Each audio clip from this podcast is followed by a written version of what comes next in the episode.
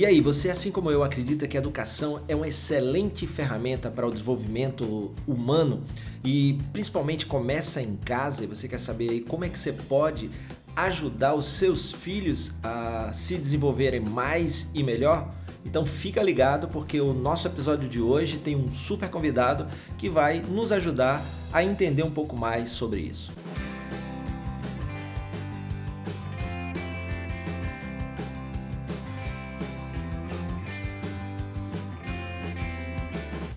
E aí pessoal, tudo bem? Bem-vindo a mais um episódio do podcast. Hoje eu estou com um grande amigo aqui, um convidado especial diretamente de Fortaleza. O nome dele é Caio, tudo bem, Caio? Tudo bem, Fred. Obrigado, obrigado pelo convite. Pô, é uma honra estar aqui com você. Tá passando o dia aqui, a gente está trocando algumas ideias sobre a Amar. E vamos começar exatamente falando sobre isso para você que está tá me ouvindo. É... Caio, explica um pouquinho aí o que é Amar. Amar basicamente é um curso que estimula o aluno a gostar de estudar, estimula a criança ou adolescente a gostar do estudo. Então imagina aí você que está me ouvindo e dentro da, sei, das pessoas que me ouvem, que me dão aí uma grande audiência nesse podcast, tem líderes, gestores, executivos, vendedores e tem uma galera aí que é mãe, que é pai e tem esse grande desafio todos os dias, né? Eu tenho duas filhas lá em casa com a Fabiana e a gente tem aquela sensação sempre que está errando, que podia fazer melhor. E quando eu conheci o Caio e, e principalmente a proposta que a Má tem de educação através da família, né? Porque quando a gente pensa em educação, a gente está pensando principalmente na escola. E não é só a escola, né, Caio? Sim, a gente fala que o aprendizado, as notas da escola, né, que o pai ou a mãe tanto conhece, é só um reflexo de outras esferas da vida. Normalmente, quando a criança ou adolescente ele não gosta de estudar, ou ele não estuda, ou ele não consegue chegar ao resultado, tem outros problemas ali por trás em relação àquela criança ou aquele adolescente, como a relação com a família, a relação dele com a escola, com os colegas da escola. Então, são outras habilidades que interferem no aprendizado. E aí é bacana porque é claro que a escola continua sendo importante, sempre vai ser. O professor da escola é uma ferramenta poderosa na educação e lembre que, falando da educação é, como meio para o desenvolvimento, é porque eu acredito demais que o empreendedorismo é a melhor forma de tornar o nosso país mais justo, inclusive para a gente poder ter uma educação melhor para todo mundo. Muitas vezes o que eu vejo é, tanto em, em empreendedores, comigo também acontece muitas vezes, eu até postei uma frase recentemente no, no Instagram que diz que a gente só consegue se tornar aquilo que a gente vê, né? Eu adoro essa frase, e ela tem muito disso, né? Se eu não consigo entender o que está acontecendo, se eu não consigo visualizar as coisas, se eu não consigo ligar os pontos, se eu não consigo interpretar, se eu não consigo refletir, é, na verdade eu não consigo evoluir. Se eu não consigo evoluir, eu posso não ser tudo aquilo que eu poderia ser, né? E aí, Caio, é, você estava me falando um, um, ponto importante nisso, é, é essa relação da família. Um outro ponto que você está falando que é que a Mar traz um pouquinho também a questão da, do, da autonomia para o jovem. Explica um pouquinho, você estava falando de três aspectos que são importantes nessa autonomia e que a Mar ajuda nisso. Perfeito. É, autonomia, vou falar tanto na questão do conteúdo, para ficar mais claro ainda, mas também em, outros, em outras situações da vida. Quando a criança se depara com dificuldade, é natural da criança que vem do reforço escolar, que ela vem de outros meios e mecanismos que o pai colocou, que a mãe colocou no intuito de ajudar, que gerou algum tipo de dependência.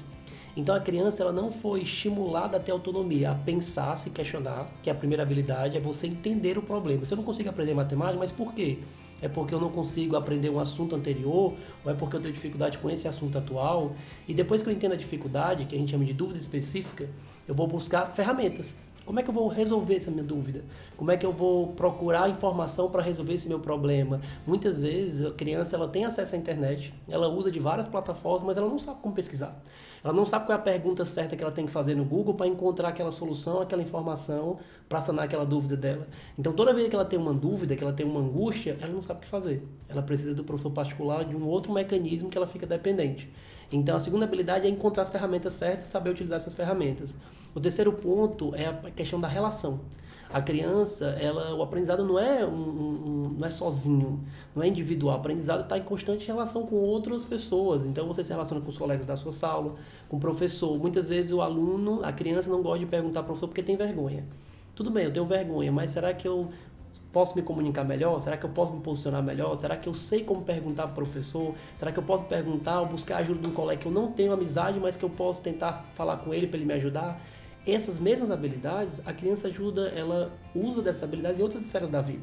Para qualquer momento que você tenha na vida, para qualquer desafio, eu tenho que saber me questionar, eu tenho que saber me autoconhecer, me autoperceber, entender qual é o meu problema. Eu tenho que buscar ferramentas. Se eu quiser encontrar um bom emprego, eu tenho que saber quais são os meios que eu tenho que encontrar para buscar esse emprego. E terceiro, eu tenho que saber me relacionar com as pessoas. Eu tenho que saber relacionar com a minha família. Muitas dessas crianças, ela tem um problema, ela não sabe comunicar para a mãe, não sabe comunicar para o pai, não sabe se posicionar. Então, essas três habilidades são fundamentais para a autonomia, dentro da escola, dentro do aprendizado e fora do aprendizado. E, e olha que, que bacana, né? Porque você que está ouvindo pode pensar assim, poxa, mas por que, que Fred trouxe um episódio sobre educação para jovens, né? E aí, é, porque eu gosto muito de dizer que a gente aprende de todos os lugares e muitas vezes de onde a gente menos espera. Então, a gente, por exemplo, você que é vendedor, você que é gerente, trabalha de, com venda de moto ou de carro, ou tem uma empresa de tecnologia, e aí você acaba indo só para eventos do seu segmento, de tecnologia que fala de desenvolvimento, que fala de user experience, de experiência do usuário, de interfaces e tal, ou você é de venda é, de como prospectar, como fazer isso, como fazer aquilo, e aí você se fecha naquele mundo. É, mas olha que coisa interessante, se a gente for pensar esses três aspectos da autonomia, como o Caio acabou de falar muito bem, serve para qualquer coisa, porque vamos supor que você é um vendedor e você não está conseguindo vender. Né? A questão do se questionar, você que me acompanha sabe que eu tenho até um episódio aqui onde eu falei de solitude, né? que é aquele momento que você está sozinho refletindo sobre como é que está a sua vida e o que é que você pode fazer organizando as ideias. Então, o se questionar, você pode se questionar em um momento de solitude e dizer assim, por que, que eu não estou conseguindo vender? Por que, que minha empresa não está crescendo? Por que, que ninguém que eu contrato fica na minha empresa? Então, se questionar, esse é o primeiro ponto. No questionamento, junto com a solitude, vem o autoconhecimento, porque isso pode ser uma falha sua e não da pessoa. É, pode ser sua e não do cliente. É, é, pode ser sua e não do produto. Pode ser sua e não do preço. E aí você encontra essa resposta no questionamento. Depois você vai para a, a questão da ferramenta. Poxa, agora que eu sei isso, que ferramenta eu uso para evoluir. Pode ser uma ferramenta digital, é, como um software de captação de leads para você melhorar a prospecção, ou de e-mail marketing para você trabalhar a venda, a prospecção. Pode ser uma mentoria né, com alguém, é uma ferramenta, alguém que faz muito bem aquilo que você identificou como carência. Pode ser um livro, pode ser uma palestra, é, pode ser um curso. E o terceiro ponto é a questão do, do relacionamento, que são as conexões que você faz com a vida, é, onde você também vai trocando, e a comunicação, onde você vai comunicar tudo aquilo que não só que você aprendeu, como também comunicar o que você precisa para as pessoas, para que as pessoas possam te ajudar. Então faz todo sentido, né, cara? Todo sentido. É, mas vamos voltar um pouquinho aí para Amar. É, ela começou como empresa de reforço, não é isso? Isso. Reforço escolar. Onde é que você viu que não era isso o, o, negócio? Bom, eu fui professor durante 10 anos e comecei bem novinho dando aula e comecei com reforço escolar porque era a, oportunidade que eu observei naquele momento. E o grande lance foi porque depois dos dois primeiros anos eu vi uma angústia muito grande do lado da criança, do adolescente do lado do pai, da mãe.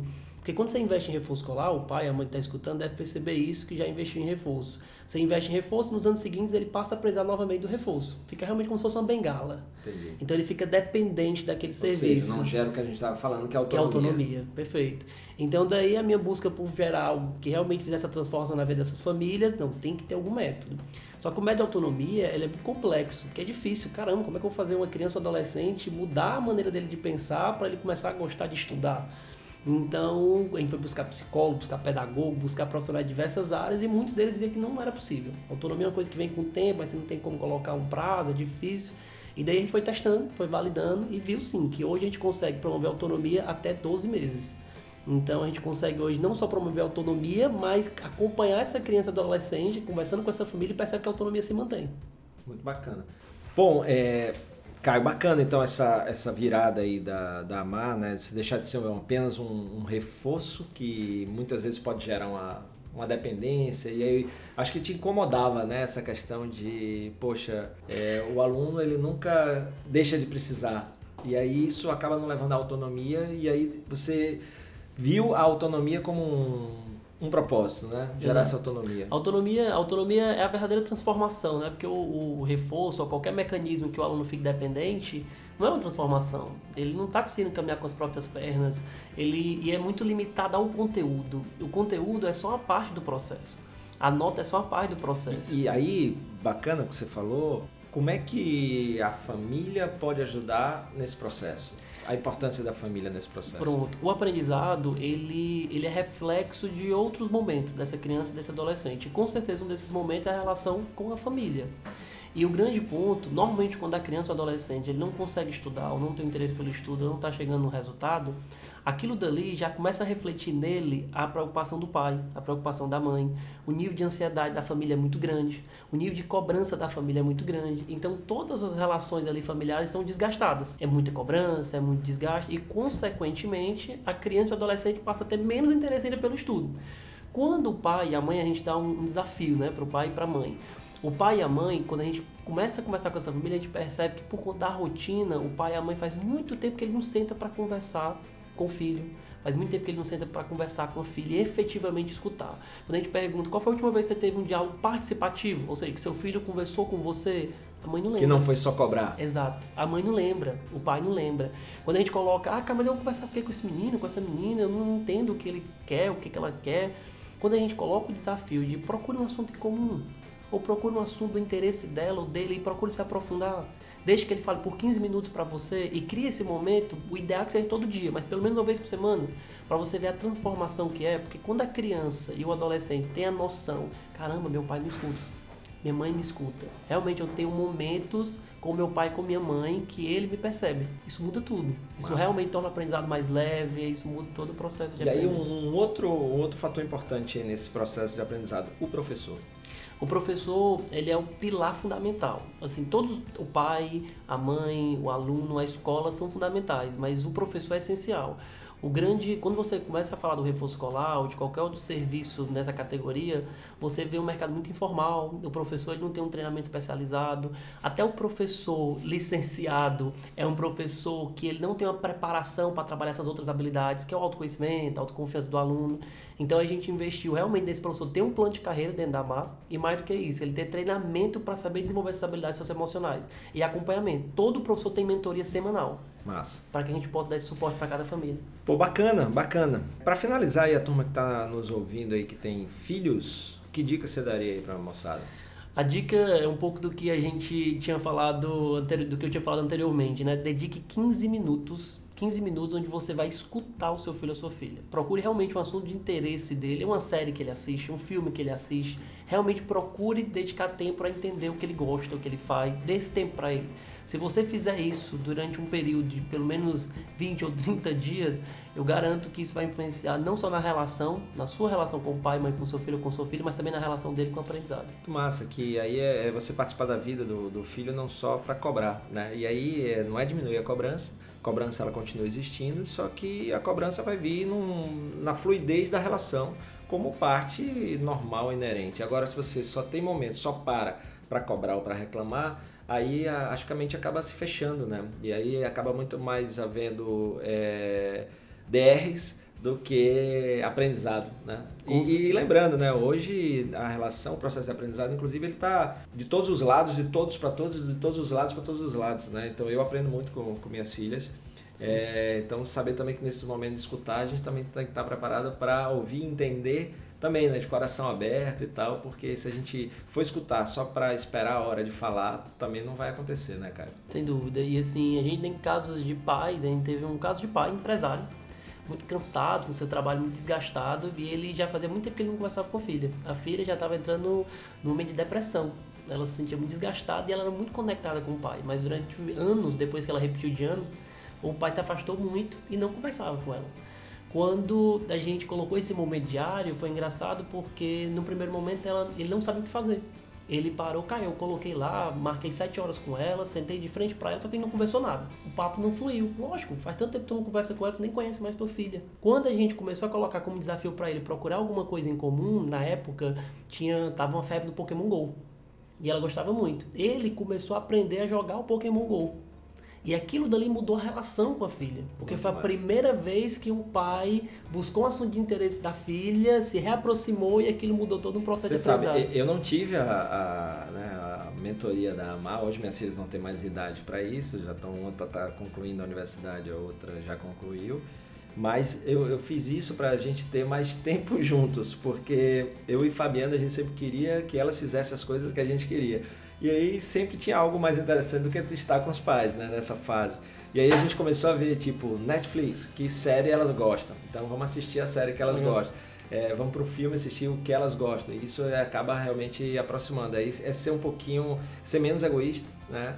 É ser o altruísmo, pensar nos filhos e acho que isso ajuda. E quanto for melhor a relação, mais aprendizado vai acontecer de todos os lados, né, Caio?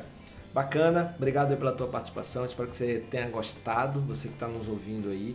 Lembrando que muito do que a gente falou, você que não tem filho, isso serve para o trabalho, porque, por exemplo, olha esse exemplo que ele falou aí do, do pai, da filha, é, se você trabalha numa empresa tóxica, você que me acompanha sabe o que é isso, eu falo muito sobre isso aqui, tá lá no meu livro Cura Empresarial. Se você acaba se sentindo com muita pressão e trabalha numa empresa que não tem respeito pelas pessoas, que o ambiente é, é, é desumano, que não é bacana, e você vai muitas vezes contar isso em casa, seja na sua esposa, seja no seu esposo, seja na sua filha. Então, esse, essa tentativa de equilíbrio entre trabalho, casa e principalmente se você é dono de uma empresa, se você é líder, tentar deixar o ambiente de trabalho, não é que não haja pressão, você vai haver, vai haver pressão em casa, vai haver pressão no trabalho, é fazer com que todo o entorno da pressão faça a pressão ser sentida de uma maneira não prejudicial.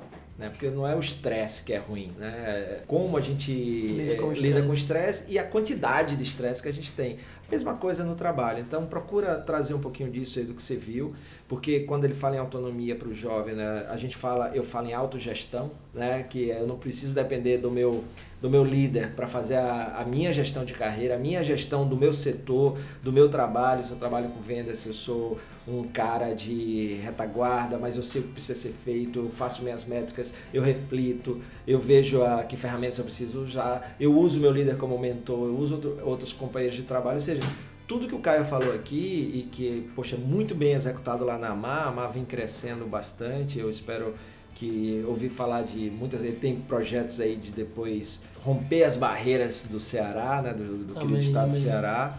E você quer conhecer um pouquinho mais aí da, da AMA, uh, dá uma olhada no descritivo aí do, do podcast, eu vou colocar aí como você entrar em contato para conhecer um pouquinho mais da AMA, do método que eles desenvolveram, que é um método próprio.